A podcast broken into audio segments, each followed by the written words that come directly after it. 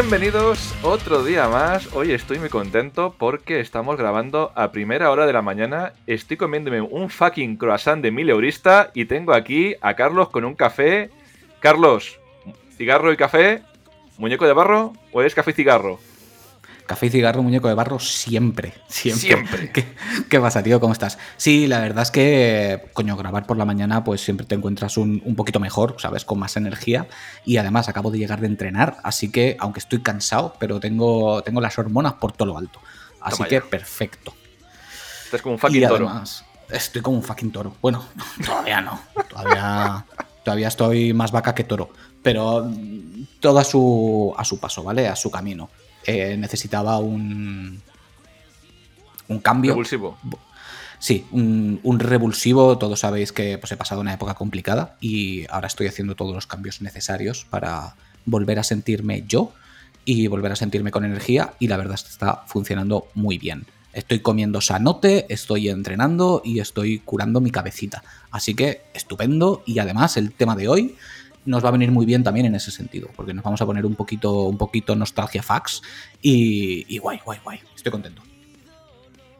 Nostalgia de la buena. Ahora mismo estás en un estado mental como el protagonista de una saga de videojuegos en la segunda parte. Tienes las stats a cero y tienes que volver a ser tú. Sí, exactamente, exactamente. Me ha pasado lo típico, ¿no? Lo, tenía todo con los niveles súper altos, pero nada más empezar, pues te dan una hostia, caes a un pozo y de repente te dicen, oh vaya, has perdido todas tus armas, has perdido tus armaduras, has perdido tus stats, tienes que empezar de cero. Y dices, bueno, perfecto, aprovecho para reorganizar mis stats como deberían de estar, porque no estaba muy convencido de cómo estaban puestas. Ahí estamos, ahí estamos. ¿Y por qué no nos dirigimos en la memoria, en la nostalgia, a esos niveles bajos que éramos tú y yo de pequeños y comentamos a la audiencia cómo hemos cambiado como jugadores? Porque al final siempre hemos estado pegado a un mando, pero a lo largo de los años hemos cambiado nuestros hábitos, nuestros géneros favoritos, nuestra forma de jugar. Y yo creo que para la audiencia va a ser un viaje que recorran a nuestro lado porque nuestra historia también es la suya, ¿no? Yo creo. Sí, sí, es, es algo muy interesante cuando lo comentamos el, el hablar sobre esto, que de hecho, como casi siempre, no lo hemos preparado, porque aquí viene muy bien tirar de, de memoria sobre la marcha y de recuerdos, porque es totalmente cierto, o sea, tú cuando empiezas como jugador, y más nosotros que empezamos muy jovencitos, pues empiezas de una manera y poco a poco, igual que la personalidad, vas forjando una forma de hacer las cosas hasta llegar el momento actual y esto va mutando. Va mutando la forma de jugar, va mutando los momentos de jugar, los géneros que jugar y evidentemente los sistemas en los que estás jugando. Entonces, Y los lugares, Carlos. y los lugares. y los lugares, totalmente, totalmente. Vas cambiando como jugador en, en muchos sentidos. Y como tú quieras, si quieres empiezas tú, si quieres empiezo yo. Pues mira, si quieres empiezo yo porque tengo muy claro dónde empecé con esto de los videojuegos. Y fue... Y no era en tu casa. No, fue con mi abuelo, tío. Siempre, siempre digo que al final la- las videoconsolas y los juegos son plásticos y que para que estén en nuestra memoria y en nuestro corazón tiene que haber una historia detrás. Y mi historia empieza con mi abuelo llevándome con él por los bares de tour y en cada bar, en los, en los 90, 80, pues había máquinas recreativas. Y teníamos el Street Fighter, el Metal Slug, eh, teníamos también el King of Fighter, el Puzzle Bubble, teníamos un montón de cosas y ese momento con mi abuelo y ese lugar específico se convirtió en mi entrada a los videojuegos, porque ya no era jugar los videojuegos, era estar con él. Y fue como, empiezas aquí tu historia. Sí, sí, sí, en mi caso fue, fue, fue similar. El lugar de mi abuelo fue mi padre. Lo hemos contado ambos muchas veces, pero tenemos Sí. que empezar por aquí. Yo jugaba con mi padre en el, en el apartamento que tenemos en, en la playa, porque era ahí, no era en casa. Mi padre tenía la, la Spectrum allí y pues él ponía juegos. No recuerdo si realmente me dejaba jugar, si me daba el control 2 sin conectar, pero fue mi primer, mi primer acercamiento y yo me lo pasaba súper bien. Además, me acuerdo que, que siempre le decía, va, ponlo, va, ponlo, va, ponlo, que va a tardar. Pues claro, como que yo tenía que cargar, ¿sabes? Y se tiraba su tiempo, lo que Sí. para mí parecían horas, ¿sabes? Que igual luego eran 10 minutos o 15 minutos, o menos. Pero para mí era eterno el esperar para poder jugar. Y estábamos ahí con los cassettes, los sacaba todos, ¿sabes? Los ponía sobre la mesa y decía, venga, va, ¿cuál? Y pues yo cogía el que fuera, lo, lo metía y, y a tirar, ¿sabes? Ya en aquel momento incluso me parecía rudimentario, o sea, imagínate. Me, estoy- Y me estoy partiendo el ojete, eso. tío. porque estoy pensando en la Spectrum y que estás diciendo tú que tenías que aguantar mucho para jugar y ahora me imagino cuando cojo un día el juego, el, juego, el día 1, el primer parche de 60 gigas y estás esperando ahí dos horas para que el juego funcione. Que sí, que sí, que sí, que sí, que es lo mismo. a, efectos prácticos es lo mismo. Sí, porque, por ejemplo, fíjate, el otro día instalé la demo del Final Fantasy VII Rebirth, que todavía no lo he jugado, ni sé si lo voy a hacer. Es bastante probable que sí, pero todavía no lo he hecho. Igual para el momento en el que estéis escuchando esto ya lo he hecho, ¿vale? No lo sé. Pero bueno, y, me pasó exactamente lo mismo. La instalé con la intención de ponerme a jugar un ratito y eso que lo pongo y veo 50 gigas. Y digo, ¿50 gigas? Joder, y es la demo. Eh, no me extraña que vengan dos discos. Y, nada, tío, lo puse a instalar, que luego fue poco. A lo mejor lo instaló en 5 minutillos. Pero claro, estás ahí mirando y estoy diciendo, la puta que parió. ¿Sabes? Ya estamos aquí otra vez esperando. He, he, vuelto a la infancia, he vuelto a la Spectrum. Menos mal que aquí por lo menos no se sale la cinta, ¿sabes? Y la tienes que volver a enroscar con un Bic. Pero bueno. O sea, que empezaste en los veranos en la casa de la playa con las, con las videoconsolas, tío. Exactamente, exactamente. En los, en los veranos allí cuando íbamos, bueno, mis padres siguen yendo, yo, yo voy poquito, voy algún fin de semana suelto y tal. Pero sí, sí, empecé ahí. Además tengo el recuerdo perfectamente porque, claro, es un apartamento de playa pequeñito, ¿vale? El típico con, pues, con un par de habitaciones y eh, salón, comedor, cocina y estas cosas, ¿vale? O sea, no es ninguna locura. Sí. Y lo poníamos en el salón, que el salón ahora lo han ampliado, se lo han dado, le han dado la terraza al salón, pero era un salón muy pequeño y la mesa de comer estaba entre el sofá y la tele. O sea, era, ya te digo, era chiquitito. Es chiquitito. Y mi padre ponía la, la Spectrum encima de la mesa de comer. Entonces nosotros jugábamos en las sillas de la mesa de comer con la tele delante. Y, y, yo estaba ahí sentado diciendo, venga, va, carga, carga, carga. Que quiero utilizar ese triángulo para disparar a esos cuadrados. Toma ya, toma ya. Pero esa fue tu primera experiencia, pero que no era, al igual que la mía, no era tu propia consola, era de tu padre. ¿Cuándo, llegó la tuya? La mía llegó pues relativamente poco después. Eh, no sé cuántos años debía de tener. Sé que fue antes de la comunión, eso seguro. O sea que igual tenía, yo qué sé, ocho o algo así. Que fue la Master System, la Master System 2. Ya lo he contado ya aquí. Yo iba con mi padre al corte inglés y veía la Master System ahí con el Alex Kidd y yo flipaba y yo quería eso para mí, yo lo necesitaba. Y, no sé en qué momento, para, para, qué ocasión especial, pues me la regalaron. Y en aquel momento estábamos en la, en la casa donde yo me crié de pequeñito, porque luego nos mudamos cuando yo tenía como 14 o algo así, a una casa más grande. Y en esa casa, pues la consola estaba en el salón, porque no había otro sitio donde jugar, estaba en el salón. Es que ahí las dado, ahí las dado. Entonces yo tenía mis ratos de jugar, que era cuando me dejaban, porque les quitaba la tele, solo había una tele. Entonces la tele estaba en el salón, encima no, al lado del vídeo. Porque el, el, vídeo, el, Sí, porque al, lado, el, tenía que ser al lado, porque el VHS que teníamos nosotros era de los que se veía hacia arriba. Entonces tú apretabas el botón y decía ¡cloc! y se levantaba una palanca por arriba le metías la cinta y lo cerrabas. Entonces no podía estar la consola encima porque si no, cada vez que cambiaras de cinta de vídeo tenías que, apartarla. Sí, sí, sí. Y estaba ya a un ladito con su cable de antena. Que mira, eso lo acabo de desbloquear yo solo ahora mismo. cada, vez que cada vez que comprábamos una consola, de las primeras, teníamos que comprar el adaptador de antena. Porque la tele que tenían mis padres, hasta que la cambiaron ya tiempo después, no tenía euroconector. Entonces tenías que comprar el cablecito antena, quitabas el cable de antena de la tele y ponías el cable de antena de la consola. Y tú sacabas la señal de, vídeo y audio por ahí. Que tenía un botoncito para cambiarlo, porque si ponías la consola seca se veía en blanco y negro y se veía mal. Sí, pero eso fue un poco más adelante. Un poco más adelante. Eso creo que ya fue con la Mega Drive. Sí, yo me acuerdo con la Master System tenías que intercambiar los cables. Luego con. A ver, no sé si fue con la Mega Drive, si fue con la Super Nintendo, con cuál ese cable ya, ya, tenía una cajita, como dices tú, con una palanca. Entonces tú a esa cajita le conectabas el cable de antena de la tele. Sí, sí, sí, que era que tuve yo. Y entonces ya lo cambiabas a televisión o a consola con esa palanquita. Es decir, era como un ladrón para que, para que no se entienda la gente. Sí, y de pues hecho. cuando ibas a jugar, pues ibas detrás de la tele, cambiabas la palanquita y ya pues se veía la consola. Claro, yo de hecho también lo he contado muchas veces. Mi tío, que era un agarrado, un agarrado, era más agarrado con un chotis en vez de comprarme la Super Nintendo, me cogió la NASA, esa mítica caja con la Robocop femenina. Que los mandos eran de Mega Drive. O sea, es que era. Era como una especie de Frankenstein, que era mitad Nintendo, mitad Mega Drive, era como una Sega Nintendo. era, era, un híbrido, sí, sí, sí, sí. Sí, sí, sí. Y claro, tenía la zona familiar, que era el salón, pues con su televisión de tubo, con su tapetito. Aquí no había sillas gamer, eran sillas de madera del, del salón. Y claro, tío, es que es lo que pasa, que era el centro de la vida de la familia.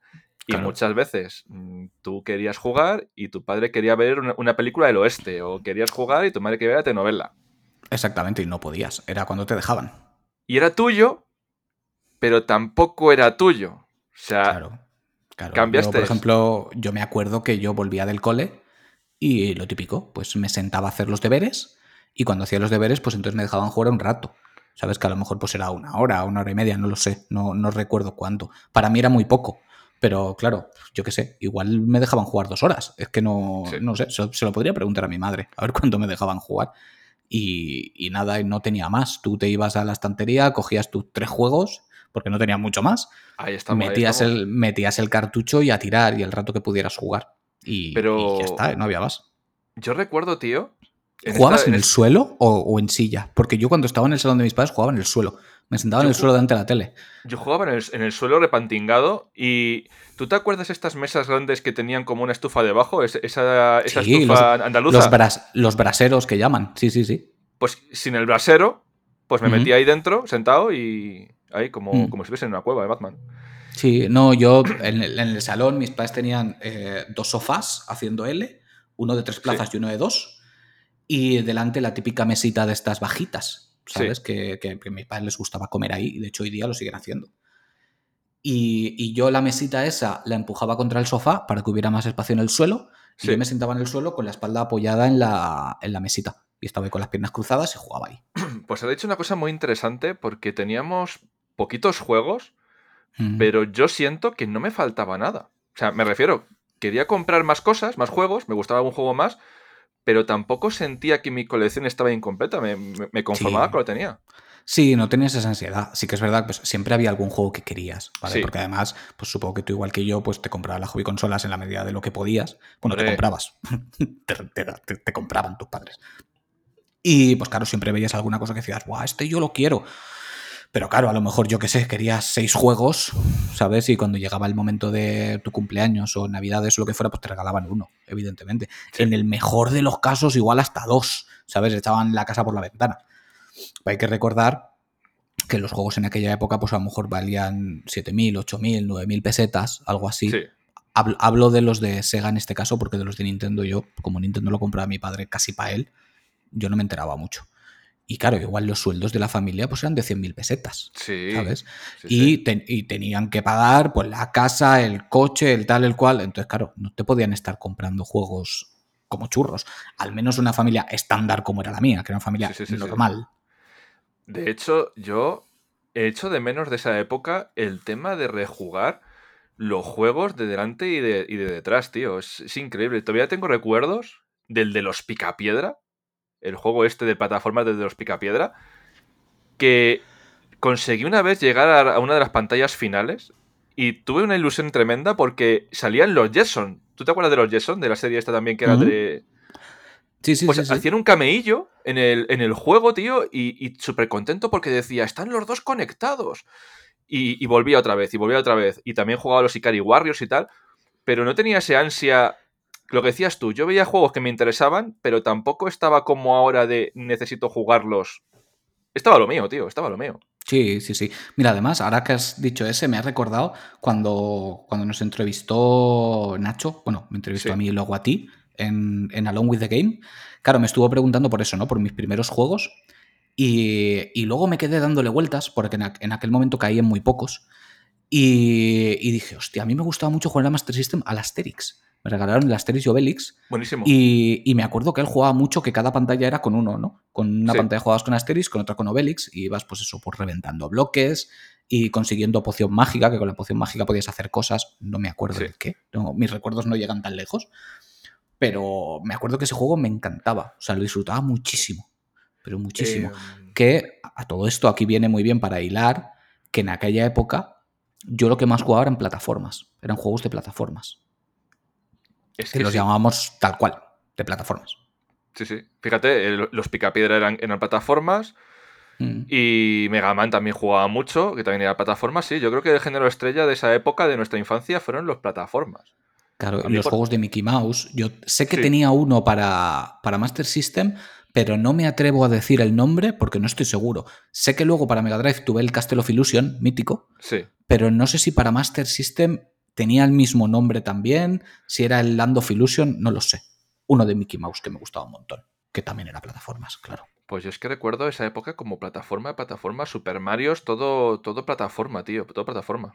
Tengo mucha envidia a esa gente que dice que en Super Nintendo jugaba ya RPGs, pero no fue mi momento, tío, no fue mi momento. Era, era full Sonic, full Mario, full plataformas. ¿Tú cómo lo ves? Sí, sí, sí, sí, sí, tal cual. O sea, yo al principio, de hecho, salvo algún juego de lucha, que sí que es verdad que, pues eso me gustaba, pues tener el Street Fighter, eso ya en Mega Drive, el, el Eternal Champions, que era una castaña, pero también lo tuve, estas cositas, el 99% de lo que jugaba eran plataformas. Además, era lo que más se vendía, era el, el mundo abierto de la época, ¿vale? Lo que sucede ahora, pues en aquel momento eran las plataformas. Y, y Sí. habían a montañas. Además, también era el auge de los juegos de Disney, por ejemplo. Todos los juegos de Disney eran plataformas. El Aladdin, el Rey León, todos estos, es que eran todos plataformas. Y era lo que más Es que jugaba. sí. Que, que yo siempre he entendido que ese género es el que ha evolucionado en los juegos de acción plataformeros de hoy, tipo Tomb Raider, Uncharted y todas esas cosas. Es para mí la evolución de ese tipo de juegos. Sí, claramente, Y ya te digo, yo que pasé de, de Master System a Mega Drive, básicamente jugaba eso. Eran, Sí. eran siempre plataformeros a tope. Eso, algún juego de luchas, algún juego de coches. Pues, por ejemplo, tuve en su momento el Virtua Racing que me flipaba. Pero eso eran algunos sueltos, simplemente. De hecho, voy a hacer aquí un apunte porque siempre soy muy fan de los juegos de lucha y siempre hablo de los juegos de lucha, pero la gente estará diciendo, joder, tío, solo plataformas.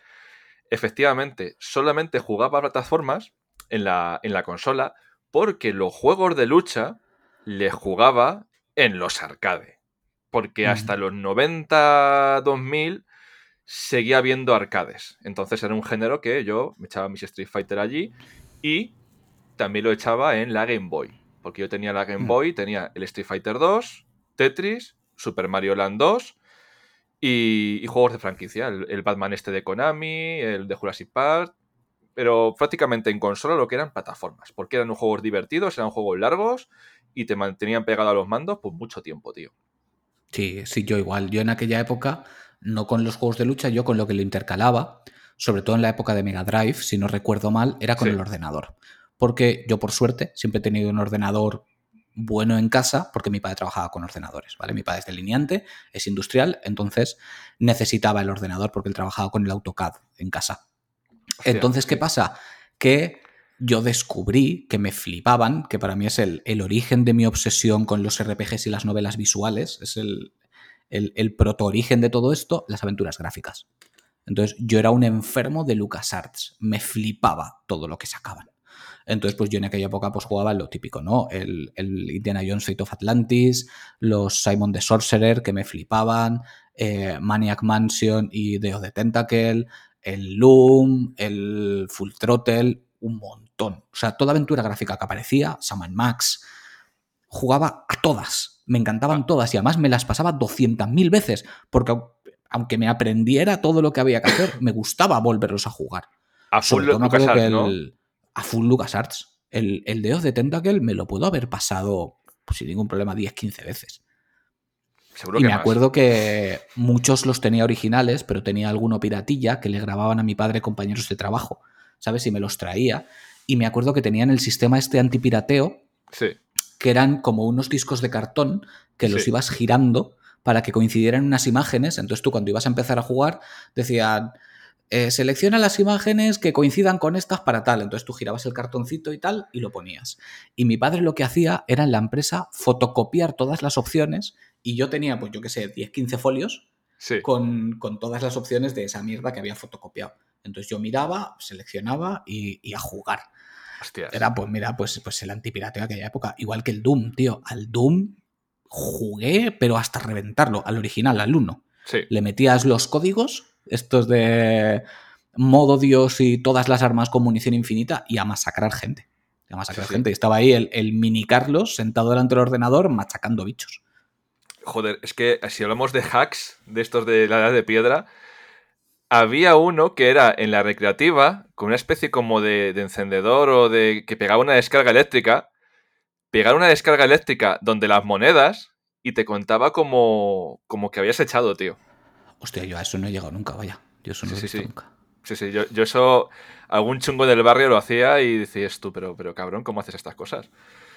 Pero mira, yo la época de los ordenadores la dejo un poquito más atrás, o sea, más, más atrás, que es más adelante en el tiempo, porque vino cuando pasé a la PlayStation, tío.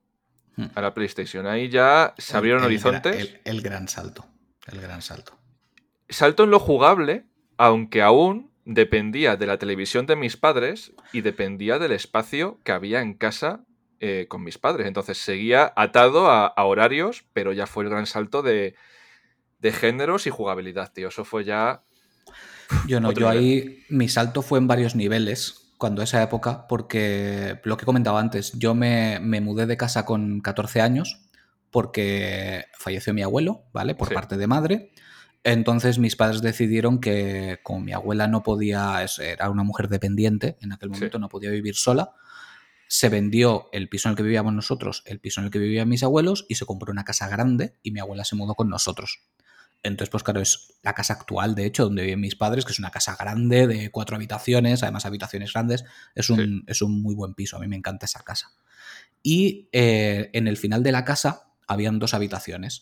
Una era la habitación de mi abuela y la habitación de al lado, que además conectaban por una puerta, la convirtieron en una salita, que hoy por hoy sigue siendo una salita. De hecho, tú la la, has visto. la- la del fondo, sí. Estaba, estaba La- yo en mi cabeza. Sí, la habitación del fondo, que además tiene una, una mesa con un, con un sillón en L Sí. para, para poder comer ahí, que nunca la utilizan para comer, pero que ahí está. Entonces en esa salita pusieron una tele y me dijeron, si quieres, juega aquí, ¿sabes? Porque no querían todavía que tuviera tele en mi cuarto y que, digamos, Sí, que mi micromundo estuviera en el cuarto. De juega aquí y ya está. Entonces eso coincidió con cuando yo tuve la Play. ¿Sabes? Porque era eso, con 14 años, sería pues el 97, creo. 97, 98, por ahí. Sí, Final Fantasy VII, 97, sí. Claro, yo la primera vez que jugué a esa PlayStation mía en mi casa fue en esa televisión pequeñita que teníamos, una tele de tubo de, yo qué sé, que podría tener eso, 20 pulgadas como mucho, no sé. No, la Sí, típica sí. tele pequeña, no sé de, De qué tamaño época. serían. Igual 19, 20 pulgadas. Y, y la Play, que lo mismo la ponía encima de la mesa, porque en el mueble estaba la tele encastrada, entonces no la podías apoyar ahí. Y yo la tenía ahí encima de la mesa y ahí descubrí Final Fantasy VII y me lo pasé entero ahí, en esa, en esa salita. Bueno, siempre jugaba ahí. Hostia, sí. Es que. Claro, y claro, fue un cambio importante para mí porque pasé a tener una, una Play que el salto era abismal y de repente tener como un espacio más privado, porque ya no estaba jugando con mis padres al lado. O sea, yo ya estaba en la salita y mis padres estaban en el salón viendo la tele.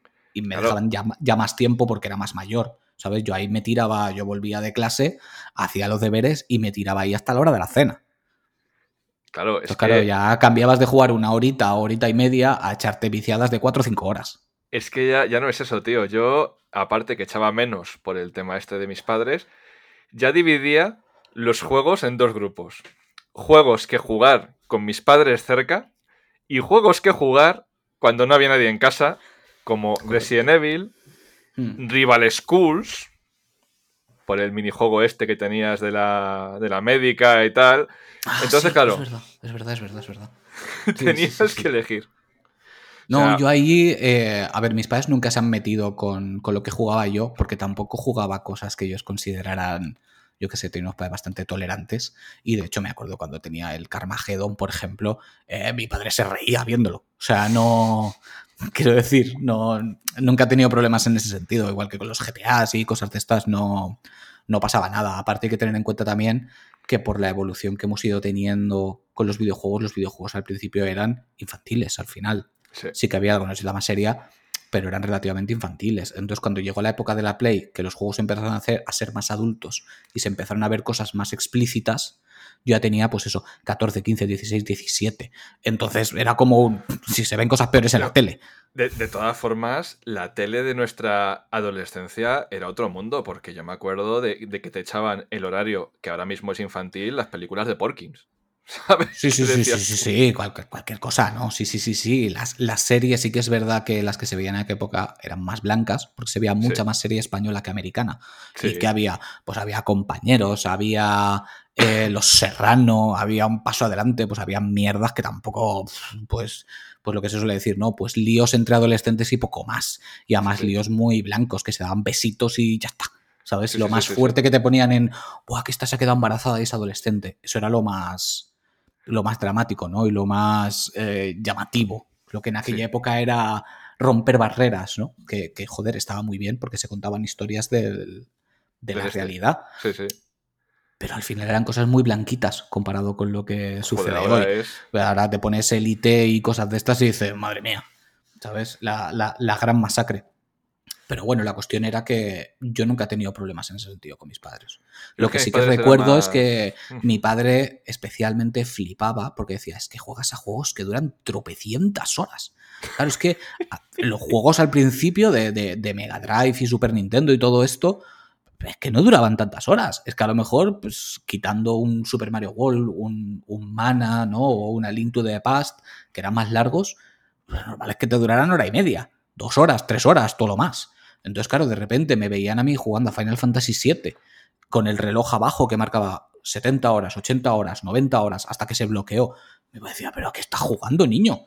O sea, y estás todo el día leyendo. Y yo, sí, sí, sí, aquí se lee mucho, mucho texto, padre, mucho texto. Lo de, lo de la memory card, tío, o sea, fue, fue el invento del siglo que te permitía echar partidas más largas que un día sin pan. y de hecho, voy a romper una lanza, porque aquí ya cambiamos los géneros y aquí ya nos metimos en los RPGs, pero no voy a ser un flipado. No voy a decir que, disfrutaba de los RPGs. Disfrutaba de los Final Fantasy. O sea, Final Fantasy a full. Yo no jugué otra cosa que no fuera Final Fantasy en, PlayStation 1 porque no había pasta y ibas a tu zona de, confort. Yo siempre que salía un Final Fantasy estaba ahí día 1, menos con el 7, que ya me pilló en platino porque fue cuando compré la consola. De hecho, me pilló en platino y la edición de platino mía tiene una demo del Final Fantasy 8. Sí, correcto. La, versión platino lleva la demo. Sí que es verdad. La demo de Final Fantasy VIII. Y estaba ahí día uno en la salida del juego. Pero claro, es que el dinero no, era una economía que me pudiera permitir abrirme un, mundo de sensaciones. No podía comprarme eh, un Suicoden, no podía comprarme Legend of Dragoon, que al final es un juego de culto que yo no jugué. Y fíjate, tío, una cosa curiosa. Eh, el otro día estaba buscando información por una cosa no concreta y acabé tanto con Breath of Fire. ¿Tú te acuerdas de esa saga de Capcom de, de videojuegos de rol? Que era cojonuda. Sí, el Breath of Fire. Sí, sí, sí, sí. Y tanto que me acuerdo. Claro. Y me hizo un clic en la cabeza y digo, coño, pero si esta es la misma mierda que Legend of Dragon, el tema este de los personajes que se transforman en dragones y tienen que luchar contra otros personajes que se transforman en dragones. Estaba, esto, estaba ya inventado, tío, ¿eh? Ya estaba ah, inventado. Vamos a ver, en aquella época ya estaba todo inventado. Lo que pasa es que sí que es verdad que luego fueron apareciendo géneros nuevos, historias nuevas, formas de contar las historias nuevas, evidentemente, pero ya las cosas estaban un poco trilladitas, pero estaban empezando a experimentar otras cosas. Pero sí que es cierto que yo, por ejemplo, sí que era muy de RPGs en general. O sea, para mí PlayStation fue el boom del RPG. De repente descubrí que eso era lo mío. Yo leía muchísima, muchísima, muchísima fantasía, leía una cerdada. Entonces yo veía en los RPGs la mezcla de mis dos mundos favoritos, que eran los videojuegos y la lectura. Entonces, claro, yo descubrí ese género de forma pura con Final Fantasy VII, que yo sí que lo tuve prácticamente de salida, porque Final Fantasy VII lo busqué además, salió en noviembre y a mí me regalaron la consola en Navidades, el 25 de diciembre. Entonces, claro, igual el juego tenía un mes, ¿sabes? Un mes y medio, no tenía más. Y, fue muy chulo porque mis amigos también empezaron a disfrutar de ese género, yo lo jugaba a la vez que otro amigo, y hostia, un juego tan icónico como ese, que ahora está todo el mundo loco con el remake, tanto la primera como con la segunda parte, me siento súper afortunado de haberlo vivido en el momento de cero, descubriendo el género, comentándolo con la gente sobre la marcha, como cuando ves una serie y vas comentando cada capítulo, pues prácticamente lo mismo. Y yo flipaba, tío, flipaba, pero hasta extremos increíbles. Y como la traducción era una mierda, cada uno entendía una cosa y lo comentábamos y decíamos, no, porque Cloud es un clon de Sephiroth, porque no sé cuántos, y nos hacíamos unas pajas mentales que ahora dices, madre mía, o sea, no, no, no, dábamos ni, ni, una. Pero joder, fue una explosión. A día de hoy, Carlos, jugar un mes después el Revive, te has comido el juego en imágenes. Te lo has comido en imágenes, tío. Sí, sí, sí, sí. Sí. yo ya me he comido la demo en imágenes. O sea, menos mal que la gente al menos pues, pone cuatro fotos y como lo miro en la pantalla del móvil se ve tan pequeño que lo paso de largo y digo, no, no me enseñes. ¿Sabes? O sea, me cago en mi puta calavera. ¿Por qué no? O sea, voy a tener que, jugarlo un poco, como se suele decir, con el dedo en el culo, porque no va a dar tiempo a que, te spoilee nadie. Es igual como ahora estoy teniendo suerte, estoy pudiendo dedicarle tiempo al, al Like a Dragon. Y cuando veo spoilers, por suerte son cosas que yo ya he pasado. Pero hay gente que me dan ganas de contestarle y decirle, hostia, tío, eh, córtate un poco, córtate un poco, pon imágenes que no spoilen nada. Eso, eso ha cambiado. Eso ha cambiado. Yo me acuerdo que cuando estabas con tus amigos o cuando conocías gente, hablabas de videojuegos y te decían, tío, eh, juégate Resident Evil 2, que es cojonudo, es como más grande. Buah, hay unos momentos en la comisaría que te vas a cagar encima. Ahora, a día de hoy, te encuentras un gilipollas en internet. Joder, sí, porque mira, estás en la comisaría y cuando pasas el segundo pasillo hay un bicho que te sale por encima y te cagas encima y dices, hijo de puta. Mm. Sí, hijo de puta. Además, yo me acuerdo que, por ejemplo, con ese ejemplo me viene muy bien, el del Final Fantasy VII. Cuando yo lo comentaba con mi amigo, siempre era aún cuando nos juntábamos, era, a ver, ¿por dónde vas? Y decíamos las cosas de la forma más críptica posible para asegurarnos de que no estábamos puteando al otro. Sí. O sea, era, era ¿por dónde vas? ¿Has pasado el tramo de no sé qué? Hostia, pues no, hostia, pues sí. O sea, intentabas ajustarlo para que no le jodieras. Porque aparte, es que joder, es complicado de explicar que en aquel momento era muy raro que un juego fuera tan largo y en el que pasaran tantas cosas. Entonces, tú eras consciente de que no querías jodérselo a nadie porque habías vivido cosas que te flipaban. Es que tan, tan simple como salir de Midgar y de repente ir a otros sitios y ver el mapa gigante era como un hostia, pero que el juego no se acaba aquí. ¿Sabes? Que pasan un montón de cosas. Y era como, yo qué sé, imagínate, estábamos los dos en, en Junon, ¿vale? Yo lo llamo Junon. Ahora es Junon, ahora se pronuncia bien. Y era como, hostia, tal. Pues yo ya he acabado, yo ya he salido de ahí. Hostia.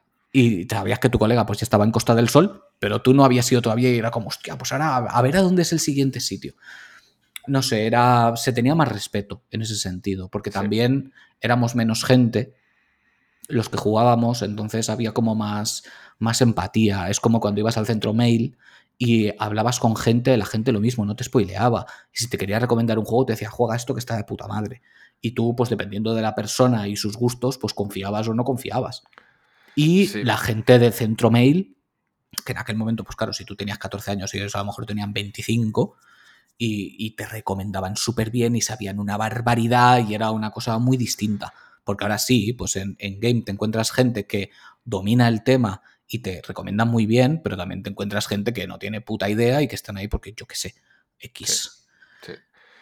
Mira, es una, cosa que, aparte del buen servicio que da Javi en Alcalá Comics, eh, cada vez me da más cosa ir a tiendas físicas de, para comprar manga porque te comes de todo, tío. O sea, es que en la puta vida he visto a gente soltar tantos spoilers en tiendas de manga. De hecho, en alguna que iba allá, que ya dejé de ir, había carteles en los en los en las columnas diciendo por mm. favor no spoilers. O sea, sí, en, la, que estuve yo contigo, la que me llevaste de Madrid. Sí. Tenía carteles de no spoilers. Sí, sí, sí. sí, No me acuerdo cómo se llama, pero estaba llena de carteles. Mm. Sí, sí, que dices, joder, estás con el tomo de Jujutsu, por ejemplo, y te está contando uno lo que ha pasado en el último tono, eh, tomo. Hijo de puta, tío, hijo de puta. Cállate la boca, que te voy a reventar. Te, voy a empalar como se frota Eris. Spoiler. Tiene la gente la, imperiosa necesidad de decir ese tipo de cosas. Y a mí es una cosa que me encabrona. Y porque yo, mira, pues eh, tengo una edad y tengo dos dedos de frente. Pero es lo que te decía antes. Cuando veo a alguien poner un spoiler del Like a Dragon, es que me dan ganas de contestarle y decirle cosas que van por delante, ¿sabes? Oh, gracias por poner esto y joder a la gente. Por cierto, en el siguiente capítulo se va a morir este. Pues me ¿Sabes? Es que me dan muchas ganas. Me voy a poner una marquita, un momentito, porque tengo que hacer pedido a Javi y se me va a olvidar que llevo tres días que se me olvida. Ya, sí, sí. Yo, yo de hecho le tengo que hacer pedido la semana que viene, porque han puesto hoy que la semana que viene sale el tomo 3 de Diarios de la Boticaria Y, estoy enganchado y se lo voy a pedir. Y, Joder, y alguno más, claro, no le suelo pedir uno, aprovecho y le pido dos, tres, cuatro. Los que Pues ándate con ojo que sale este mes eh, el último de Final Fantasy del manga y creo que sale también el de Gran Blue en febrero. Hostia, hostia. Bueno, Gran Blue no lo sigo, pero el de Final Fantasy sí que lo llevo al día. Sí. El Lost Stranger. Por cierto, aprovechamos los dos para decirlo. Si no habéis leído el manga Final Fantasy Lost Stranger, ni lo dudéis, de cabeza. O sea, es un Isekai brutal, brutal. A mí me encanta. Un Isekai con sentido, que sea Isekai, con mucho sentido. Totalmente, totalmente, sí, sí, sí. A mí ya digo, me, me compré el primero con miedo y dije, ¡buah, esto es buenísimo! Y, y enganchadísimo estoy. Creo que ¿Y es el, el 8 o el 9, creo que es el que sale ahora, ¿no? Algo así. Pues creo que es el 8. A ojo. Creo que sí. Bueno, me equivoco. No, el 9, el 9. El Tío, 9. te digo una cosa que no he comentado contigo y me he acordado ahora mismo y se, me va a olvidar. Claro, mételo aquí. mételo A aquí. raíz de- del artículo del juego, ¿eh? De los juegos de Gran Blue, Hmm. que empecé a hablar del manga, lo que más me ha preguntado la gente es por el manga y por el anime, tío. Flipas. Claro, normal, normal. Flipas. Es que además hay, hay mangas de, de videojuegos que están de putísima madre. Sí, sí, sí. De sí, sí. putísima madre. Yo, de hecho, ahora animo otra vez, ya lo he puesto muchas veces por Twitter, pero a todos los que estéis jugando a Persona 3, os animo a que compréis el manga de Persona 3 porque mola un huevo. Es una pasada. Vale, pues otro que meto para Javi. Sí, está el del 3 y está en publicación ahora el del 5. Del 4 me imagino que también habrá manga, me imagino, pero aquí no está publicado, no está, no está en español. Te- Tenéis la serie, que está bastante bien. Yo la dejé de ver para jugar al juego de eh, Persona 4 en Crunchyroll. Ah, sí, sí, correcto, sí. Está muy bien adaptado, ¿eh? Porque el cacho que vi es el cacho que jugué y bueno, se dejan cosas, obviamente se dejan cosas, pero hostias, que bastante bien, ¿eh? Y la animación muy buena. Hmm. No sé, yo es que Persona 4 ya está, he jugado al juego y, y cuando salga el remake que saldrá, pues lo Sí. volveré a jugar porque, porque, soy, porque soy un enfermo. Igual que el Persona 3 Reload, en cuanto, en cuanto acabe con Yakuza y Final Fantasy VII Rebirth, para que no me lo jodan, ya jugaré a Persona 3. Porque claro, al final es un juego que ya he jugado y quiero jugar el remake porque tiene una pinta increíble. De hecho, lo Sí. tengo ahí en la estantería ya. Y será el siguiente RPG que juegue después de estos Sí. dos. Pero bueno, que nos vamos de madre. Que, que época Play 1 todavía. Época Play 1, que ahí fue mi momento ordenador y el ordenador ya estaba en mi habitación privada para hacer cochinadas. Cochinadas como jugar a los Baldur's Gate. Por ejemplo. Por ejemplo. Sí, sí, sí, sí, sí. Claro, claro, claro, claro. Eso, eso también en aquella época, cuando pasé de las aventuras gráficas, bueno, pasé no, de repente dejaron de hacer. ¿Sabes? Porque Sí. ya se acabó, se acabó el, el hype con ese tipo de juegos y empezó el hype con ese tipo de juegos de rol. Con, con juegos Wow. tipo pues, como el Baldur's Gate, que yo al primero le eché, pues no lo sé porque era pequeño, pero infinitas horas. Sí, sí, sí. Infinitas horas. A mí eso me volvía loco. Me volvía Infinitas horas, infinitos personajes, infinitas vueltas. Ahí ya fue una puta locura que me metí en los Warcraft, el Warcraft 2, el Warcraft 3, eh, Age of Empires, los Halo también. Mm. No es que el, el PC fue... Buah, eh, y bueno, luego avanzaremos más adelante porque también, que ya me voy a generación de PlayStation 3, pero el Gears of War en PC, eso fue la hostia, tío. Cuando, cuando Sí, salió de pero ahí- salida... Pero ahí ya nos vamos mucho. No, Sí, sí, yo también no, me acuerdo vamos. que me enganché en aquella época a los, a los CEM. Al Theme Park y al Theme Hospital. Hostia, Sobre todo al Theme Park. Al Theme Park le metía de horas. Si, si llevaba no sé cuántas horas y veía que no me gustaba el parque, que no me había quedado bonito, borraba la partida y empezaba otra de cero y me lo reorganizaba. Me gustaba mucho el, el construirlo, ¿no? Igual Sí. que luego de ahí pasé también a los Sims. A los Sims también jugué muchísimo. Pero porque me gustaba lo que era la construcción. Sí. A mí en los Sims me gustaba hacer casas. Pues en el, en el theme park me gustaba hacer parques estéticamente chulos y funcionales. O sea, era, era una enfermedad. Que claro, ahí dependías no de tus padres, sino de que nadie llamase por teléfono. Correcto, porque se iba al internet a tomar por culo. Exactamente. Ese ruido de 56K de... Sí, sí, sí, sí. Además de verdad, además de verdad. Yo me acuerdo que en el momento que, que nos pusieron la primera vez la fibra, que en, en mi caso fue ONO, que fueron los Sí, primeros sí. en aparecer El en clásico. Valencia y montar la fibra, aquello era una locura. O sea, es que no tenía sentido. De repente era ultra bestia lo, lo bien que iba todo, que era una puta mierda, ¿sabes? Comparado con ahora. pero iba como un tiro. Y la época, pues que tú estabas jugando y tenías el, Messenger abajo y de vez en cuando pues te, vibraba y contestabas a alguien y decía, eh, que estoy jugando, déjame en paz. Eso, eso.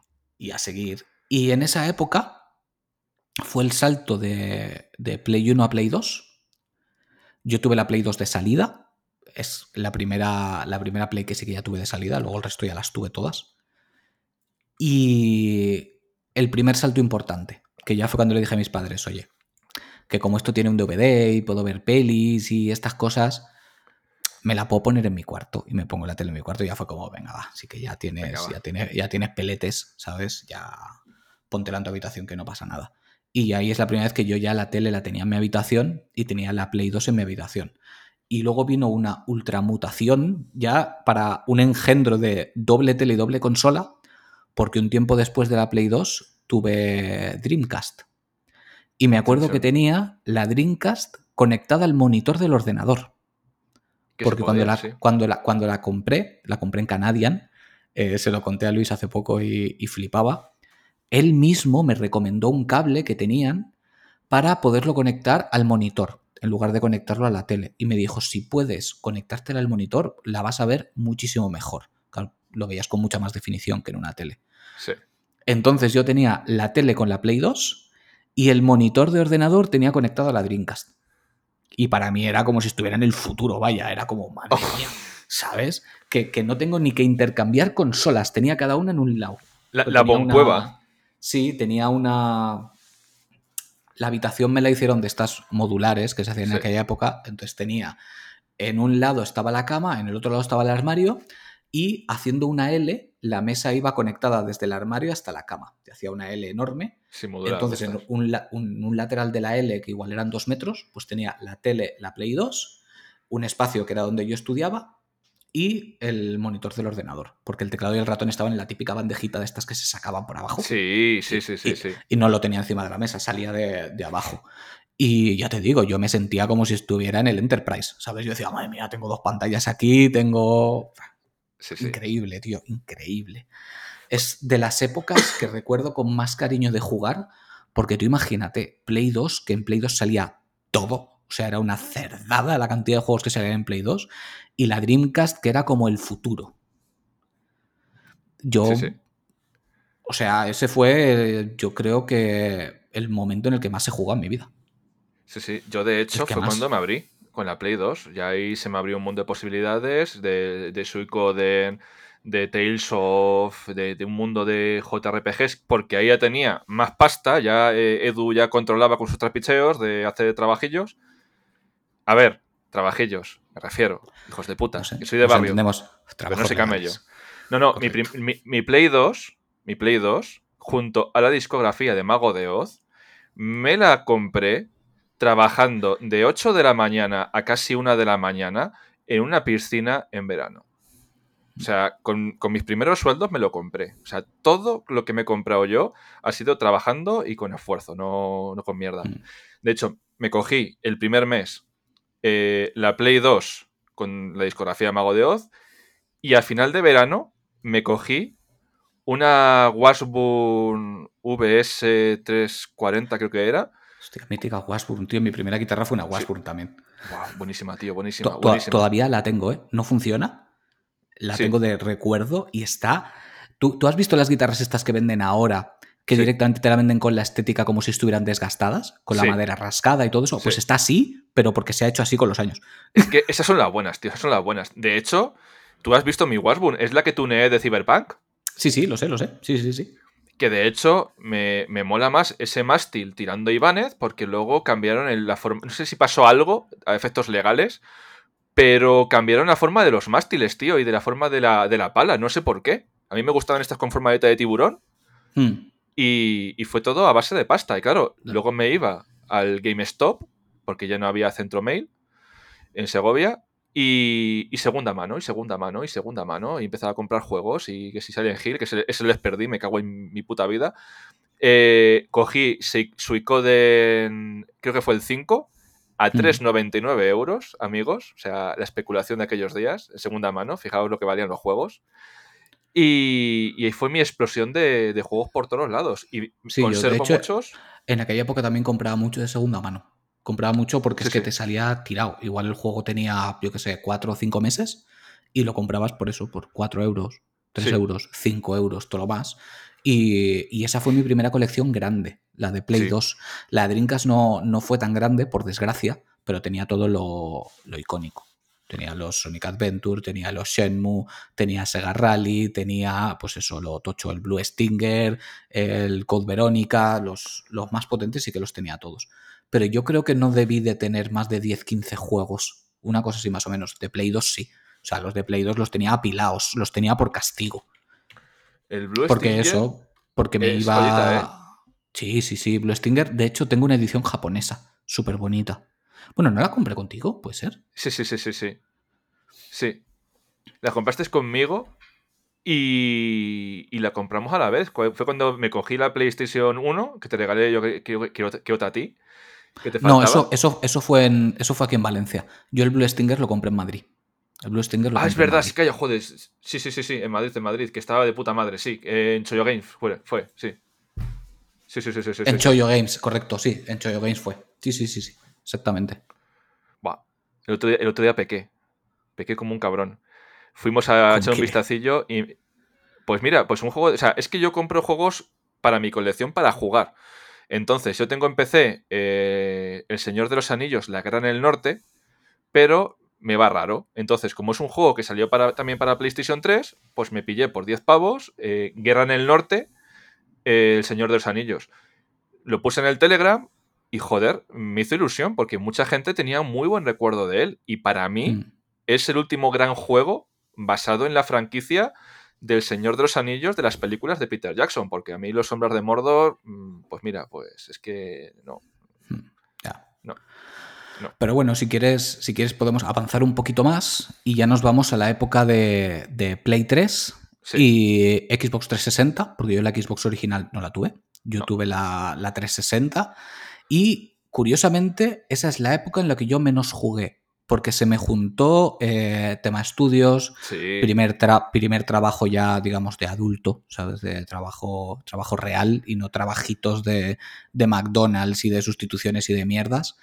Y, y, claro, pues la vida me arrolló y jugué bastante menos. Yo Play 3 eh, pues a lo mejor tuve 20 juegos y 360, pues tres cuartos de lo mismo, que algunos dirán, hostia, pues solo unos cuantos. Sí, bueno, pero es que Play 2 eh, me podía enterrar en juegos.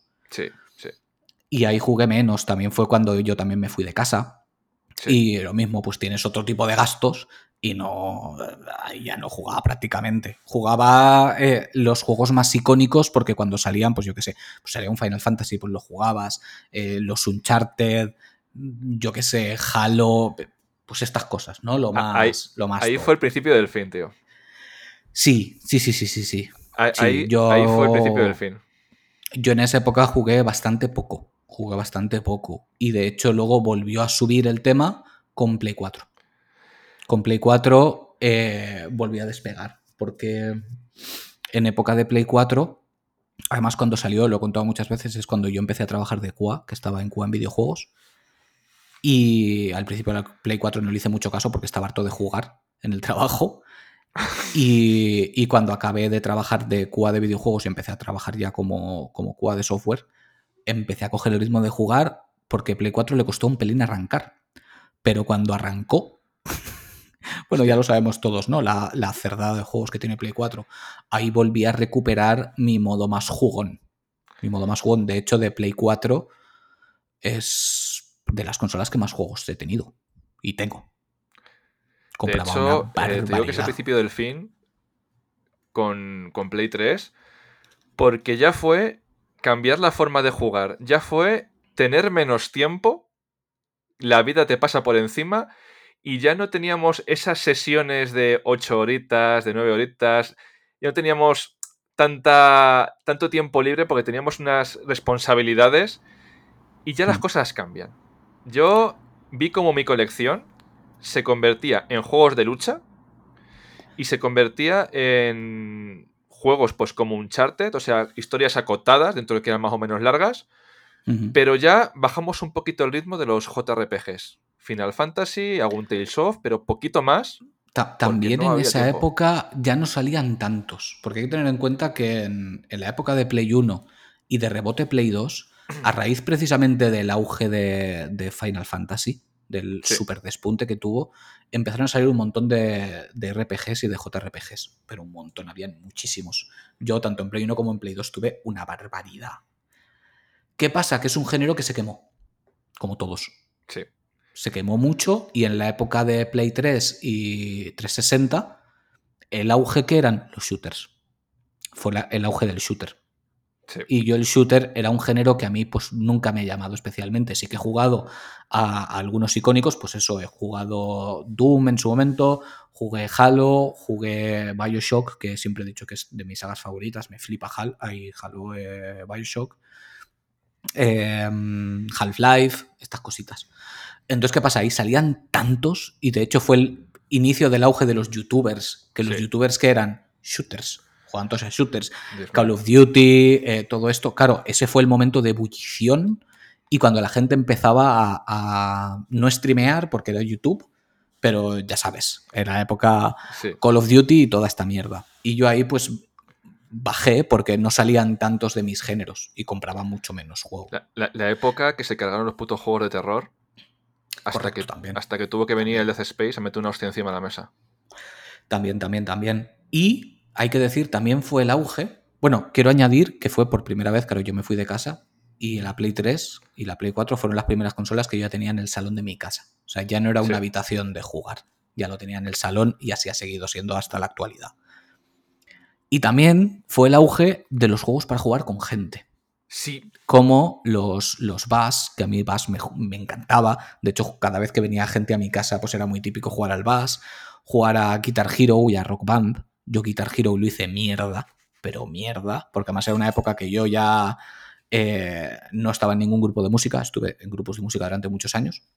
En esa época ya, pues lo que decíamos antes, ¿no? Trabajo, vida de adulto, pues ya no tienes tanto tiempo. Entonces, ¿qué pasa? Pues que me ponía a jugar al, al Guitar Hero y aunque yo era bajista, toco la guitarra, ¿vale? He tenido guitarras, pero soy bajista.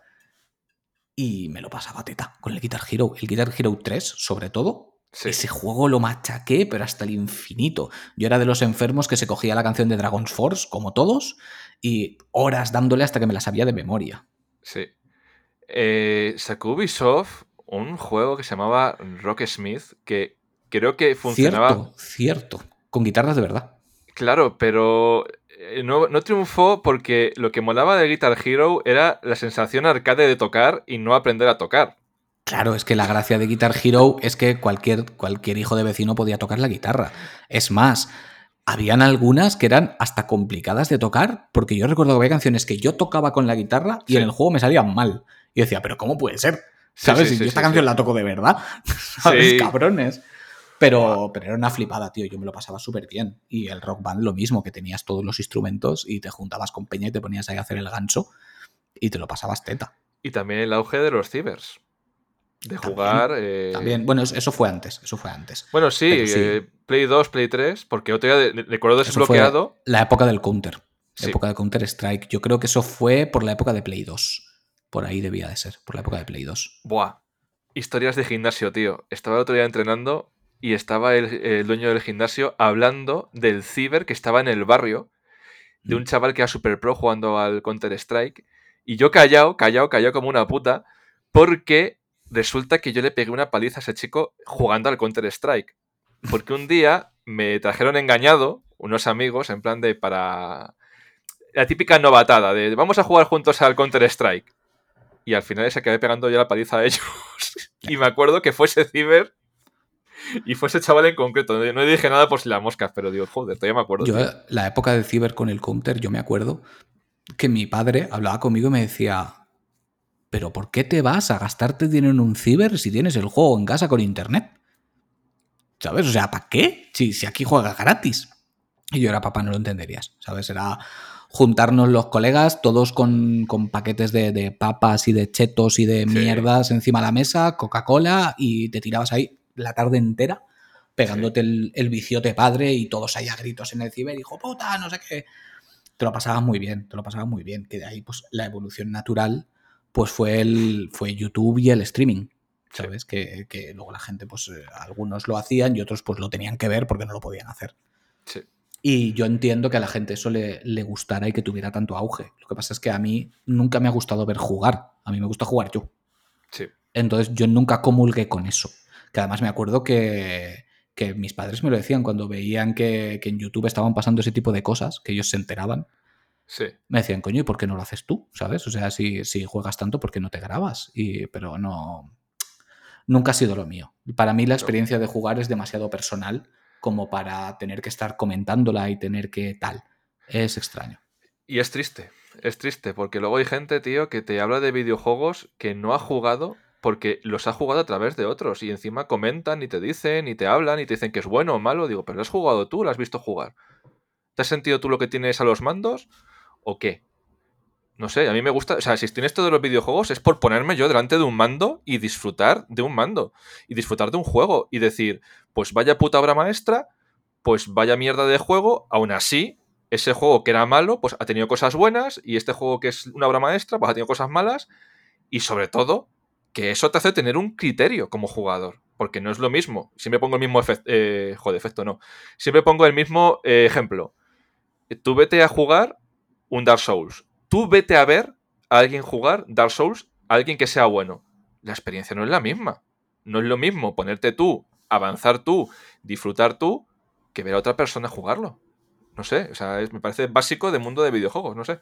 Pero bueno, las opiniones son como los culos, algunos más hermosos que otros y otros más peludos que el mío. Correcto. Y estamos en época de PlayStation 4 ya por aquí. Yo sí, pues, podemos hacer el salto ya a Play 4, Xbox One y todo sí, esto. Sí, sí. Que ya, Nintendo bueno, la, la, estamos dejando un poquito de lado. Yo jugaba todas las consolas de Nintendo igual, ¿eh? Es que, es que eso iba, ¿eh? Eso iba. Yo, Nintendo me ha acompañado toda mi vida, pero en esta generación de Play 4, Play 4, Play 5, porque yo creo que podemos englobar a esta generación conjunta, porque realmente... Sí, sí, sí. Es la, la misma plataforma. Eh, joder, la Switch. La Switch. Sí, no, a ver, hay que decir que para no, para no dejarlo por el camino, yo en la época de Play 2 y, y, Dreamcast también tuve GameCube. Sí que es verdad que no fue para mí tan a lo bestia, aunque era una consola que me flipaba y sigue siendo mis consolas favoritas, pero no le di excesiva caña. O sea, igual tuve 7-8 juegos, los más icónicos, sí. y, y ya está.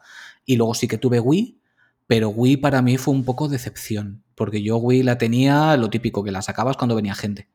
O sea, nunca llegué a jugar de una forma profunda con ella. Para mí eran casi minijuegos, erróneamente, porque luego ha demostrado que habían juegardos increíbles en Wii.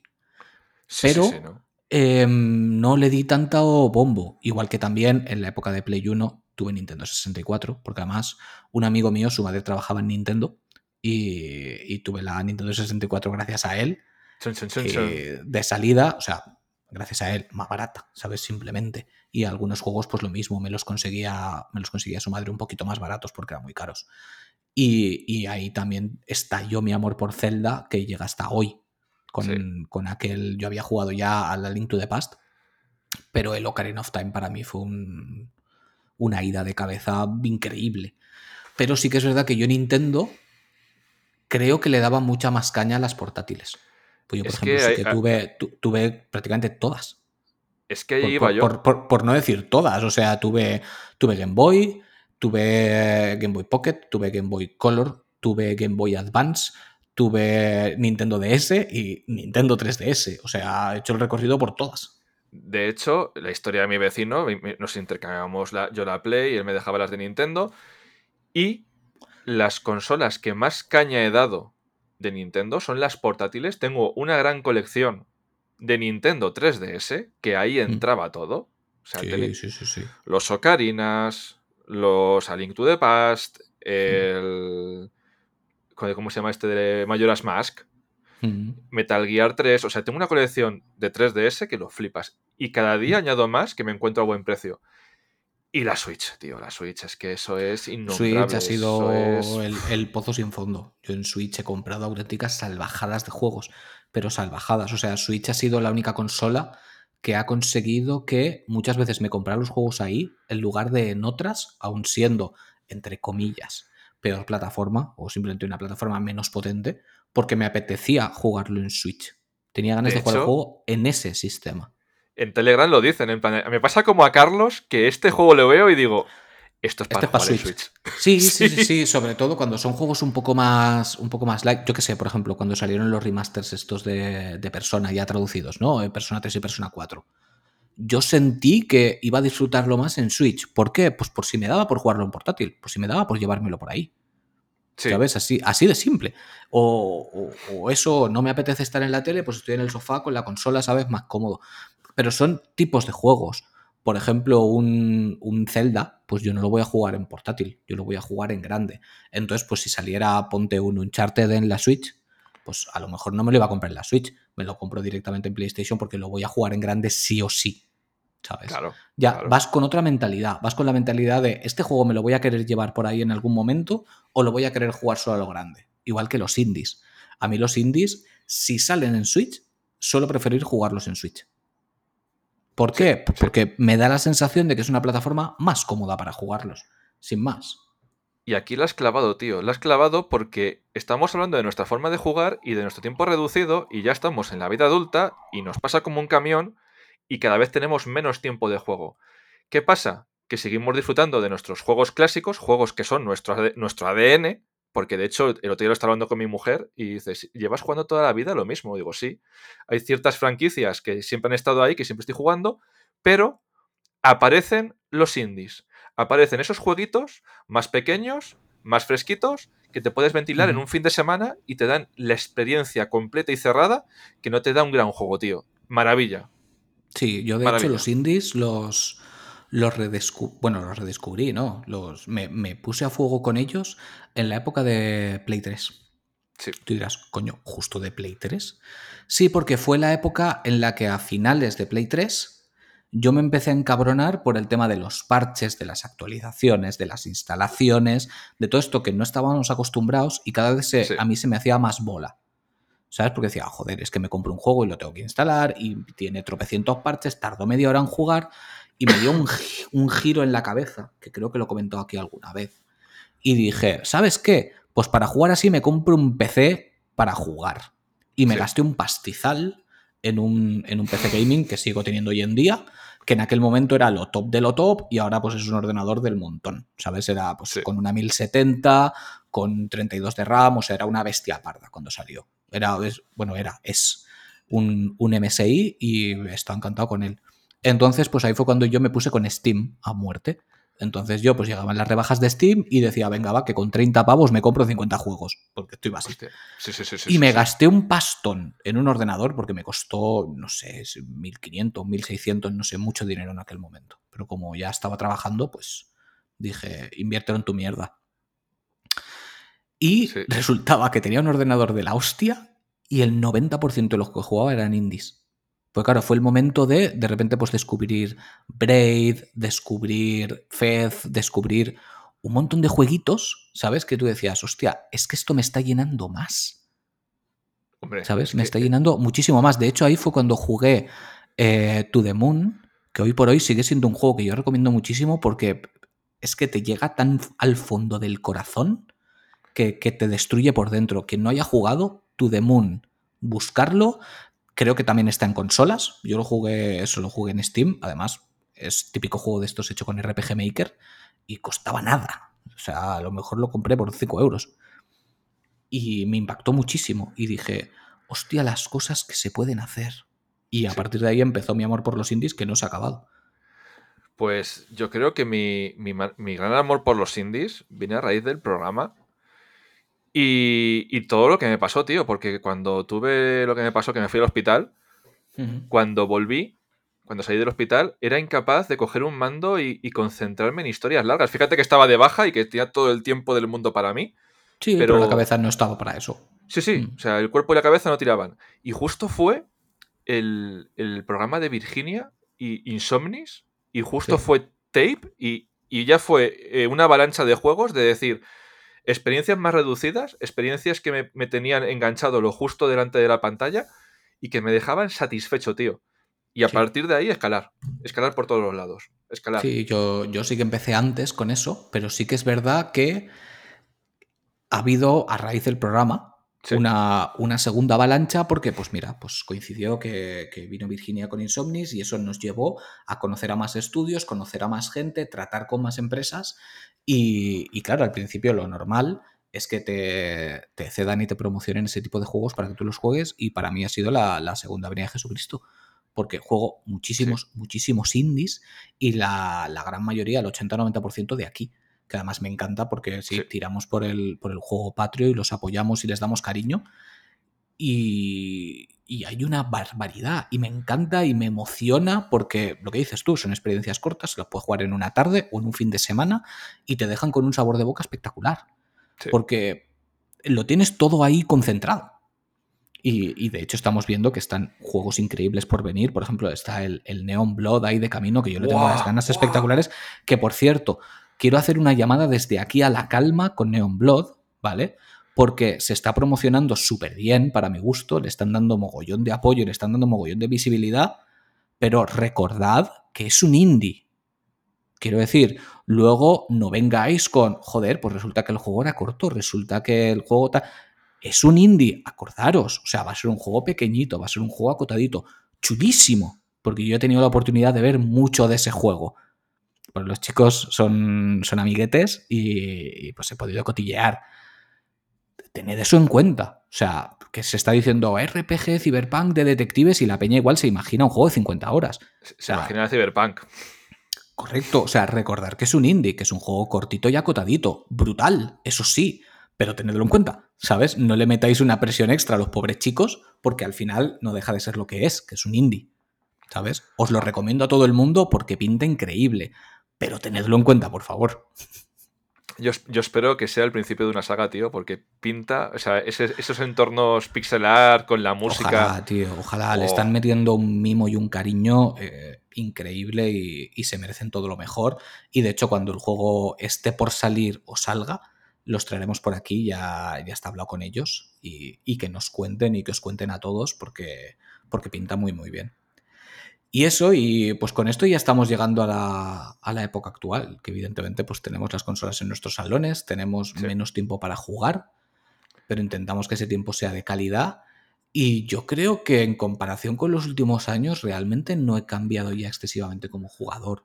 Sigo amando los RPGs, sigo amando los indies, las visual novel, que lo digo muchas veces, que, que, habiendo hecho este, este recorrido se puede entender por qué pues, siendo muy lector y siendo jugador de RPGs, pues claro, cuando bebes de historias es normal que juegos que sean simplemente historias te atrapen. Al igual que los famosos pelijuegos que tú estás redescubriendo ahora que, que, has, hecho vuelta atrás con Quantic Dream. Yo sí que los fui jugando en el momento porque, pues eso, ese tipo de juegos me gustan un montón. Pero me los tomo como lo que son. O sea, son aventuras interactivas. La gente, ah, eso no es un videojuego. Vale, perfecto, lo que tú quieras. O sea, me da igual, llámalo como te dé la gana. Yo disfruto con esas historias porque son historias chulas, historias con las que me la paso bien y yo formo parte de esa historia de un modo u otro. Eh, son Quick Time Events, me da igual, me lo paso muy bien, ¿sabes? Fin. Sí, sí, sí, no, no son, historias que. Y son juegos que venden bien. Son juegos que venden bien. Pues, ¿quién fue? ¿Quién fue? Mira, eh, Samuel ¿vale? Samu y luego él. Que sigan sacando juegos estilo Until Dawn, que son los únicos juegos que le gustan a mi mujer y disfrutamos eh, mucho jugando juntos. Tío, le pasa lo mismo que a mí. Son juegos que juego con mi mujer, que estamos los dos ahí y dice, pues mira, coge esta opción, pues tira por ahí. Eh, y nos lo pasamos los dos pipa, tío. Sí, de hecho, mira, como anécdota, el Until Dawn, yo lo tuve de salida porque lo quería mi pareja de aquella época, con la chica que estaba yo en aquel momento, que de hecho fue con la primera, con la primera chica que yo me fui a vivir. Sí. Lo quería ella y primero se lo pasó ella, ¿sabes? A su rollo, tomaba ya las decisiones, yo estaba con ella al lado y decía, pues voy a hacer esto, voy a hacer lo otro, yo pues estupendo, hazlo como tú quieras. Y yo luego le saqué el platino porque en base a las decisiones que había tomado ella, cuando hice yo mi partida, tomé otras. ¿Sabes? Simplemente Para, para hacer la, recopilación de trofeos. Buah. tuve, una con mi mujer eh, jugando al Detroit Become Human. Pero me dice, ¿pero cómo las has disparado? Pero ¿no ves que no te quieren hacer daño? Y yo digo, yo no sé, me he puesto nervioso, las he disparado. que se me montó ahí en un momento, tío. Sí, sí, me lo creo, me lo creo. Te pones nervioso y dices, ¿qué hago, qué hago, qué hago? ¡Pum! Dispara, ¡pum! Y fuera. Sí, yo qué sé, son, a, mí, a mí es que ya te digo, me, entretienen mucho, me entretienen mucho. Igual que el, el Another Code, que hablamos de él hace poquito, eh, lo mismo, no es una visual novel, pero está bastante cerca. Es decir, son juegos que realmente no haces, no haces excesivas cosas, o sea, vas de punto A a punto B y poquito más. Por, pero Siguen, siguen, siendo una maravilla. Y ojalá, con el éxito que parece que ha tenido, les dé por sacar Hotel Dusk y de las Windows.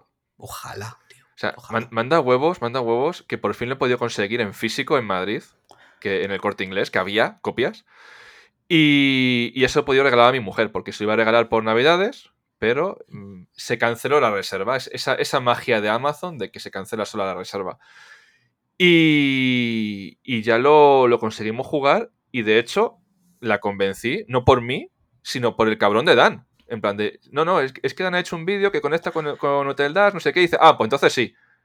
Y digo, ¿le haces más caso a Dan que a mí? Dan, tenía a, a medio internet acojonado diciendo, o compras eh, Another Code o te parto la cara. Sí, sí, sí, sí, sí. Y funcionó, ¿eh? Funcionó.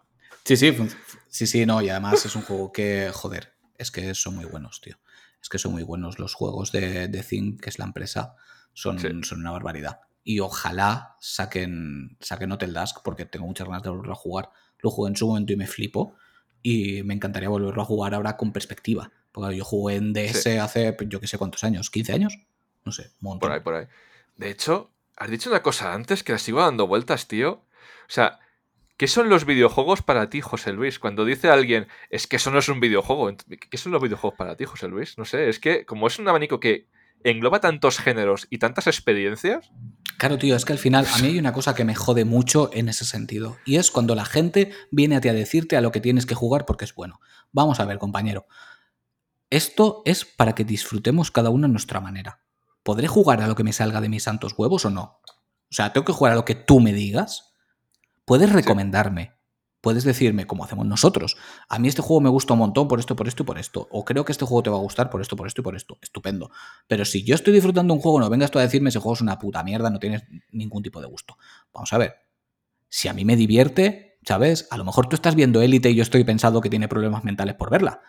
Quiero decir, claro, es que al final Em, es que esto es cuestión de gustos, ¿sabes? Como, O como cuando sale un blockbuster, ¿sabes? Y hay gente que dice que es la hostia y gente que dice que es una castaña. O yo que sé, una peli de Nolan, ¿vale? Todo el mundo, guau, pues Tenet mola muchísimo y es súper sesuda y es no sé qué. Y yo, pues mira, pues a mí me encanta Nolan y Tenet no me ha gustado.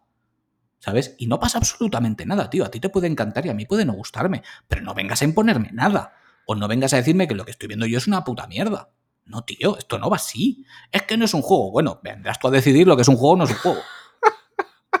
¿Sabes? Vas a venir tú a contármelo. Vamos a ver, está en una caja de Play 4, ¿no? Y lo meto en mi Play 4 y funciona. Y le doy al mando y va, ¿no? Pues es un juego. Sí, tío, sí. El típico carnet este de gamer que dan, que contra más vieja se vuelve la gente, más toca cojones se vuelve. Y, y al final, que cada uno juegue a lo que le gusta, lo que disfrute y lo que le haga feliz. Que jugar, jugar los videojuegos, es un hobby si trabajáramos en industria sería un trabajo, pero nosotros como jugadores, la única obligación que tenemos es disfrutar de lo que tenemos delante. Punto pelota. a ver, que, que, que, joder, que los videojuegos pueden ser serious business, ¿no? Como se dice, pero de ahí a imponer va un trecho. ¿Sabes? Y no necesariamente algo buenísimo te va a gustar. ¿Sabes? Y perfectamente algo que es una mierda te puede encantar. ¿Sabes? Y el baremo al final lo pones tú y punto final, y no, no hay más que rascar ahí. Pero bueno, yo creo que hemos hecho un, recorrido muy chulo, me ha dado mucha nostalgia recordar ciertas cosas. Me, hacía falta también hacer esta, esta vuelta a los orígenes, sobre todo porque yo creo que redescubres un poquito cómo eres tú como jugador y por qué actúas de ciertas formas, ¿no? Y por qué juegas a ciertos juegos. Y, y ha sido muy interesante y me reafirmo en lo que hago hasta ahora me encantan las historias, tío. Me encantan las historias y siempre que haya una, una, buena historia, ahí voy a estar yo para disfrutarla. Y lo siento mucho si acabamos hablando siempre de las sagas de siempre, ¿vale? De los personas, de los yakuzas, de los Final Fantasies y de lo que queráis. Pero es que son las historias que nos llenan. Entonces, pues es inevitable eh, volver a ellos. Sí que es cierto que estamos intentando moderarnos, ¿vale? Para que no digáis, ya están otra vez hablando de... Pero al final tú tiras por lo que te, por lo que te llama. ¿no? Pues Sí, como sí. hay ciertos creadores de contenido que no los sacas de los shooters, ¿sabes? Como desde hace 15 años, pues bueno, pues será que es lo que les gusta y ya está. Y ya subirán o se hundirán dependiendo de quién esté dispuesto a verlo. Pero yo tampoco lo veo tan mal, tío. ¿Sabes por qué? Porque pensamos que son sagas que son top, pensamos que son sagas que, que están ampliamente eh, conocidas por la, por, la, por la, comunidad y pensamos que todo el mundo conoce de ellas y tal. Pero luego te pones a ver los tops de ventas y no salimos del FIFA, de Call of Duty y del Fortnite. Entonces, claro, es que, es que también muchas veces cometemos el error de creer que Twitter es el mundo y Twitter no es el mundo. Twitter es un micromundo lleno de apariencias, de tonterías y al final también de lo que tú con lo que tú te relacionas, ¿no? Sí. Porque nosotros, pues por ejemplo, ves que todo el mundo está jugando a X juego y dices, madre mía, esto está vendiendo como churros. Y luego no está en la lista de ningún top de ventas. ¿Por qué? Pues porque por, por, por, pura lógica tú te vas juntando con gente con gustos parecidos a los tuyos. Entonces, como lo tiene todo el mundo, te generas esa falsa sensación de que es un pelotazo. Y luego sí. resulta que, pues ni putísimo caso. Sí, sí, ¿Sabes? sí, Entonces, pues no os guiéis tanto por ahí y al final hacer lo que os haga felices. Punto y final. Además, es que, Esto tío, se trata de eso, que es, que es un puto ocio, tío, que es para disfrutar. Disfruta de lo que estás jugando. O sea, no juegues por obligación o porque te han dicho que esto lo tienes que jugar sí o sí. O sea, que, que, que te lo tienes que pasar bien, lo que decíamos siempre, pero te lo has pasado bien, pero te, te divierte. Y te di la vuelta de hoja. Si comunicas, tienes que pasártelo bien. Y no vas a, jugar, no, no vas a hablar de algo a disgusto. Correcto, correcto. ¿Por, por, por, qué, ¿Por, qué, rara vez hablamos de, de, juegos que no nos han gustado? Pues, pues, coño, si no me ha gustado, ¿para qué voy a hablar de él? Sí. Sabes que a veces nos preguntan, ¿pero has jugado esto? ¿Has jugado esto? Sí, tío, y no me ha gustado. Y por eso no lo nombro. Sí, sí, sí. ¿Sabes? Al igual que. Pero a todos los niveles, ¿eh? Sí, incluso, sí. En los, incluso en los indies que los amamos. O sea, que hay, hay veces que también ha venido. ¿Y por qué este estudio no ha ido? Pues porque hemos jugado al juego y no nos ha gustado. Entonces, pues, si no me ha gustado, no, no voy a hacer pasar a alguien por el mal trago. Quiero decir, se lo puedo decir en privado, pues mira, esta parte me ha gustado, esto no me ha gustado tanto, es total, y que lo cojan o no lo cojan, porque al final ellos también hacen lo que les hace felices. Claro. Pero nosotros tendremos que comentar con lo que disfrutamos. Es, es que eso es, es que además luego la gente lo nota, cuando hablas de disgusto, bueno, ¿cómo estamos al final del programa? Cuando hablas a disgusto de algo, la gente dice... Se nota. Se Esto nota, sí. no... No, Y- no puedes hablar de las cosas por obligación. No puedes hablar de las cosas por obligación. Yo no. Es que no me siento cómodo con ello. No. Es que no me siento cómodo con ello. Entonces, y eso también de cara a las empresas cuando te ceden códigos o cosas, es un. Vale, si me mola, hablaré de él. ¿Sabes? Es que no, no, no quiero pegarle palos a un juego de gratis. No, Sí. Es que no le encuentro el sentido. Si me pagaran por ello, si fuera un medio informativo, si fuera una revista digital, si fuera algo de esto, pues sí que lo tendría que hacer porque es tu obligación. Pero nosotros al final esto lo hacemos por hobby y hablamos de lo que nos divierte, que para cosas amargas ya tiene la vida un montón. Y aún así hay tonos y tonos para Correcto. decir que una cosa es Y hay, y y hay tal. tonos y tonos y formas y formas de decir las cosas y llevártelo a terrenos que dentro del mundo de los videojuegos no tienen ningún sentido. Sí, sí. Tío, bueno. eh, he leído antes un comentario de de Evox. Voy a leer otro comentario de Evox para que le respondas tú. A ver, nuestro Ah, amigo. Ángel Nos dice por enésima vez, a ver, ¿dónde veréis lo de Final Fantasy VII y bebiendo qué? Pero la parte importante del, del mensaje es, Ángel dice, no sé mandar privado, meterme en Telegram, XD. Carlos, Ya. A ver, lo del Telegram. ¿Mandar privado dónde? ¿Dónde no sabes mandar privado? Vamos a ver. Para entrar en el Telegram, nos escribís por Twitter o a Edu o a mí o a la cuenta de Kanagawa, ¿vale? Si no os aclaréis con Twitter, lo podéis hacer por Instagram también. Nos enviáis un mensaje Sí. privado por Instagram. Y Ángel, si no sabes mandar un mensaje privado, nos escribes en abierto por Twitter. Nos dicen, oye, por favor, que quiero entrar en el grupo de Telegram. Y yo te hablo por privado y te paso por ahí la, la, la URL, ¿vale? Para que puedas entrar. a y decir la clave. te- La clave, sí, sí, la clave. La, la clave maestra. Un, un 2, 3, 4, 5, 6. Y ya está. O sea, muy, muy, muy facilito todo, ¿vale? No tiene ninguna vuelta de hoja. Y me imagino que igual es que no tienes redes y por eso nos dices aquí por Telegram, pero es que por Telegram no lo podemos pegar en los comentarios porque estaría abierto para tu Cristo. ¿Vale? Claro. Entonces, nosotros, ¿por qué damos la clave por privado si puede entrar todo el mundo? Pues precisamente para que no se meta todo el mundo a puto huevo y entre gente que realmente esto no le importe. Sí. Entonces, pues si tú vienes a nosotros y nos la pides, te la vamos a dar sí o sí. Pero así, pues hacemos esta, entre terribles comillas, criba de que se meta todo el mundo a casco porro. Sí. ¿Sabes? Porque es que si no va a entrar gente que realmente no le importa esto. ¿Sabes? Que se mete, pues yo que sé, pues a cotillear, a trolear o a lo que sea. Entonces nosotros tenemos una comunidad buenísima, tenemos un montón de gente, nos lo pasamos increíble y queremos que quien entre sea porque quiera. Pero vaya, que cuando nos lo pregunta, no le preguntamos nada a nadie. Oye, que yo quiero entrar, vale, estupendo, toma, aquí lo tienes. No tiene más. It's free, No it's free. más. Exactamente. Lo Y gratis vende, niños. Exactamente. Vende barato, sobre todo. Buah, tío, pues me lo he pasado, pero como, como no me lo he pasado en muchos programas, tío. Y, Sí, sí, sí, sí. y Ha ha estado muy sido chulo. una experiencia acojonante, tío. Ha Sí. estado muy chulo, tío. Y esto, de hecho, me gustaría hacerlo con, con otra gente, tío. Me gustaría hacerlo con otra Sí. gente. A ver si cuando, cuando nos traigamos a, a invitados, que no os preocupéis, van a seguir viniendo invitados. Lo que pasa es que Edu y yo necesitábamos unos cuantos programas de estar mano a mano, Sí. el Kanagawa clásico, y volver a venir gente. Pero nos Sí. hacía falta unos días para nosotros, ¿verdad, tío? Sí, de acariciarnos Eh, el pelo mutuamente. Exactamente, de estar, de estar nosotros solos y, y recordar lo que es Kanagawa, porque claro, a nosotros nos encanta que venga gente, pero claro, hay veces que no paramos de traer y de repente dices, nos estamos perdiendo tú y yo dentro de esta vorágine de gente. Pero Sí, vaya, que, que- que tenemos unos invitados que, que si dijera nombres, temblarían los cimientos del podcast. Os temblarían las todo. canillas del culo. Exacto, pero, pero todo a su tiempo y todo en su momento. Y además, para la gente que nos ha preguntado, que es bastante, no vamos a tardar ya nada en empezar los programas con región PlayStation, ¿vale? Sí. Ya están planteados los primeros y en cuanto podamos empezar a grabar para que tengan la continuidad que tienen eh, bisemanal, ya empezaremos a, a meterlos, ¿vale? No os preocupéis. Igual que el otro spin-off secreto, que de momento no hemos dicho nada, que lo mismo, dentro de nada va a estar ahí. Está en el búnker de Nintendo. Ahí, Exactamente. Y sí, voy a seguir haciendo las editoriales, ¿vale? Pero como ya dije, no tienen fecha de ningún tipo. Cuando a mí me apetezca hablar de algo, haré una editorial y la colgaré. Punto y final. Lo que dije en su tío. momento, igual estoy dos meses sin publicar ninguna y a lo mejor durante un mes publico ocho, ¿vale? Sí, sí.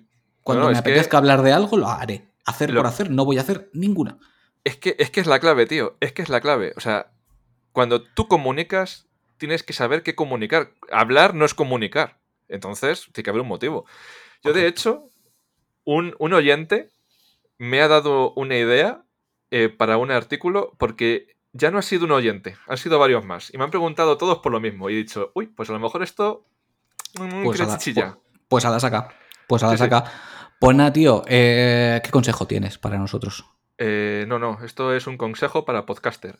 Grabar por la mañana no está pagado. Grabar por la mañana es salud. Grabar por la mañana es no tartamudear. Fíjate qué dicción tengo por las mañanas. Luego media tarde sí, estoy jodidísimo. No, y tanto que no está pagado, ¿sabes? No nos pagan nunca. O sea que Hostias, em, podemos hacer un juego con, con la audiencia. siempre.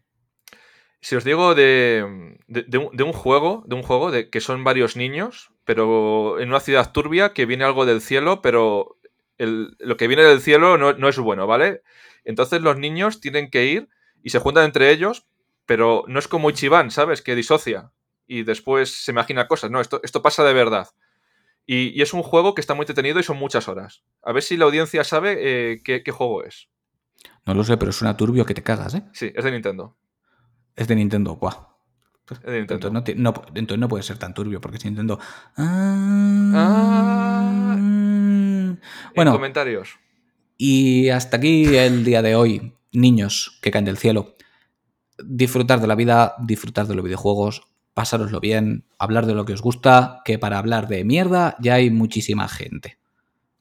La mierda vende, pero no vende tanto como iros a Tomar por el culo.